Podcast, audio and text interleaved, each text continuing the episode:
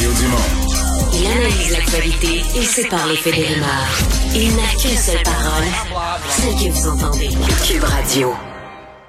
Vous avez peut-être suivi cette saga au cours des euh, derniers jours. Euh, la saga de Blue Bridge, euh, c'est un pont entre Montréal et la France.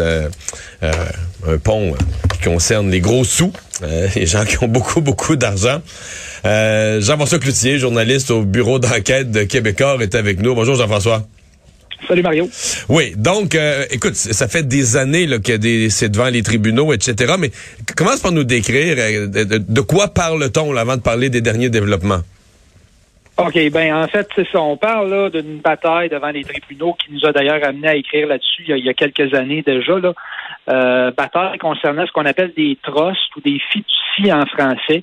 Euh, qui serait euh, hébergé à Montréal, qui aurait été créé à Montréal par une compagnie du nom de Blue Bridge. Et ce qu'on comprend des procédures et de documents nous qu'on a obtenus, c'est que derrière ces trusts-là se cacherait en fait un certain nombre de grandes fortunes françaises. Puis quand on parle de grandes fortunes, on parle de milliardaires français qui auraient euh, placé de l'argent au Québec.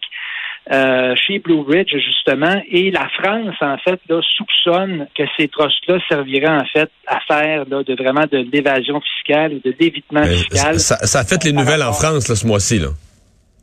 Ben c'est ça. le quotidien Libération a publié une grande enquête cette semaine. Euh, vraiment plusieurs pages là, de, de, de, reportages et vraiment la, la une du quotidien concernant ce qu'ils appellent eux le ISF Gate. Donc ISF c'est pour impôt sur la fortune et donc disent que justement ces grandes fortunes françaises-là se seraient servi des trusts à Montréal, auraient un peu, en quelque sorte, utilisé le Québec là, comme un genre de paradis fiscal pour éviter de payer leurs impôts en France en tant que bénéficiaires et profiter là, vraiment d'un régime fiscal qui leur était beaucoup plus avantageux au Canada. Mais il y a sûrement des Québécois qui font le saut parce qu'on n'a pas l'impression que c'est un paradis fiscal. On pense aux paradis fiscaux des îles où il y a zéro impôt. Il me semble que c'est pas tout à fait le Québec, là. C'est pas tout à fait le Québec, mais euh, quand on quand on regarde un petit peu la, façon dont la fiscalité est faite, on comprend qu'effectivement, il peut y avoir un avantage pour un riche Français euh, de venir ici, justement parce qu'il n'y a pas ce qu'on appelle là-bas un impôt sur la fortune, c'est-à-dire qu'on est imposé seulement quand on va faire un gain en capital, par exemple, où on va déclarer un revenu. Mais si on est assis sur une montagne d'argent ou sur une montagne d'actifs qui fait tout simplement prendre de la valeur sans qu'on touche à ça, on n'a pas d'impôt. Alors qu'en France, on est imposé sur la fortune directement, peu importe euh, qu'on fasse des revenus ou pas, on est imposé. Donc, c'est intéressant. Puis, ce qu'on comprend aussi là, du reportage de Libération, c'est qu'il y aurait une, espèce de on peut peut-être parler d'une faille, en fait, dans la convention le fiscale entre le Canada et, la France qui permettrait de faire des distributions de ces trusts-là euh, vers la France, vers des bénéficiaires en France, sans qu'il y ait aucun impôt. Euh, c'est assez technique, là, mais il y aurait vraiment une, faille qui aurait été trouvée par des avocats et qui euh, deviendrait extrêmement avantageuse pour, pour, certains Français. Donc, dans ça, Blue Bridge, c'est une compagnie, c'est un, c'est un trust. Blue Bridge, c'est une compagnie de trust, c'est un créateur de trust. Un créateur de trust, OK. C'est un créateur de trust, donc ils ont plusieurs, plusieurs trusts. On parle de plus que 400 trusts qui ont eu jusqu'à un certain moment. Donc, avec des milliards de dollars euh, sous gestion, là, on parle de 4 milliards Puis Blue Bridge, Blue Bridge, pas le genre de compagnie qui met son nom, ses bandes du Sunbelt pour faire parler d'elle, là. Exactement.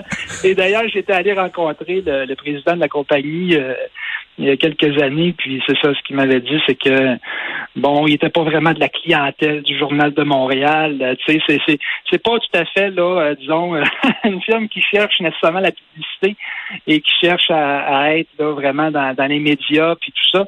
Euh, ils sont vraiment sur une clientèle de gens qui ont plusieurs centaines de millions de dollars, là, vraiment des, des, des très très gros portefeuilles. Et qui veulent gérer leur fortune dans la discrétion la plus, la plus absolue. Exactement, exactement. Et, je pense que le fait que les noms commencent à être déballés en France, que là, même les médias français, canadiens euh, se, penchent sur la question, pas seulement le journal, c'est vraiment pas euh, c'est vraiment pas ce qui était prévu euh, ce qui était prévu au départ, mais mais là donc, c'est ça. Donc, Mais là, quels sont les derniers développements? Explique-nous les derniers développements devant les tribunaux. Ben là, la Cour suprême, euh, ça fait, écoute, ça fait depuis 2012 en fait que la France cherche à obtenir euh, des renseignements sur qui se cache un peu derrière les trusts. Euh, c'est une bataille qui a traîné terriblement devant les tribunaux. On est allé en appel, procédure d'appel, Cour fédérale, Cour d'appel fédérale. On s'est rendu finalement à Cour suprême cette semaine. En fait, la Cour suprême qui a refusé d'entendre l'ultime appel de Blue Bridge là-dedans pour donner la liste que la France veut, veut obtenir. Donc, normalement, si tout se passe comme prévu, euh, Blue Bridge là, devrait remettre euh, maintenant à Revenu Canada la liste de ses clients qui euh, devrait ensuite transmettre les renseignements à la France. Je, te dis normalement parce qu'on n'est on est jamais au bout de nos surprises dans, dans ce genre de dossier-là. Il peut toujours y arriver des choses, mais normalement, on serait un peu rendu au, terme de tout ça. Mais il faudra voir là, ce qui va arriver il faut comprendre aussi, Mario, que derrière la procédure, là, il y a une en procédure. Fait, il a fait ce que tu viens de décrire, là, Blue Bridge forcé par la Cour de donner la liste de ses clients à Revenu Canada qui a donné au, au fisc français, c'est la, la pire chose. C'est la chose pour laquelle ils ont investi des millions en frais d'avocat pour que ça arrive jamais. Là. Exactement. C'est un peu le, le, le, cauchemar pour eux. Et euh, bon, ils ont publié un long communiqué quand même aujourd'hui qui est pas si facile que ça à lire. On comprend que euh, ils ont peut-être, euh, bon, en tout cas, je dirais pas, mais on, verra un peu ce qui va arriver là. Mais euh, disons qu'ils sont pas nécessairement d'accord avec la décision de, la Cour suprême, même s'ils disent qu'ils vont se, plier.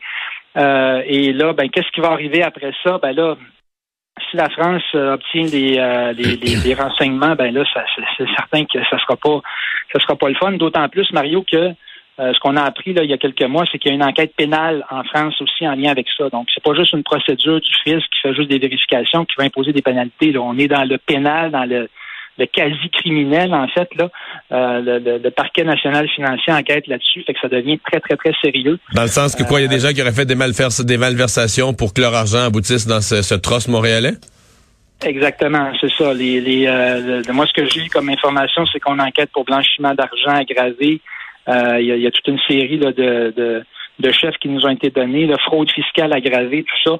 Euh, donc l'ampleur de tout ça, puis la tournure de tout ça, là, on n'est plus juste dans la question est-ce qu'il y a de l'impôt sur la fortune ou pas. Là, euh, ça pourrait devenir très très sérieux avec avec des, des, peines à la clé, là, mais on, verra ce qui va arriver avec tout ça. Mais c'est certain que Blue Bridge, là, disons, fait tout là pour pour ne pas ne, pas se retrouver euh, en France.